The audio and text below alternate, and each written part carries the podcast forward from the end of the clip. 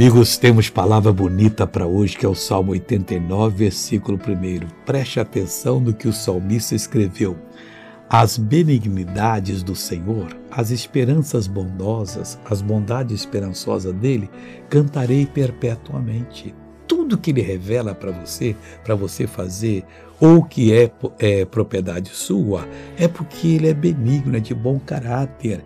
Ele tem uma esperança bondosa para você, uma bondade esperançosa.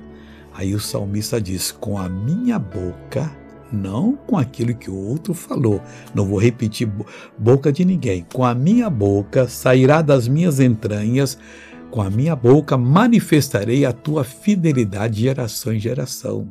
Tem o maior problema, Deus é fiel. Eu vou ficar com a palavra de Deus.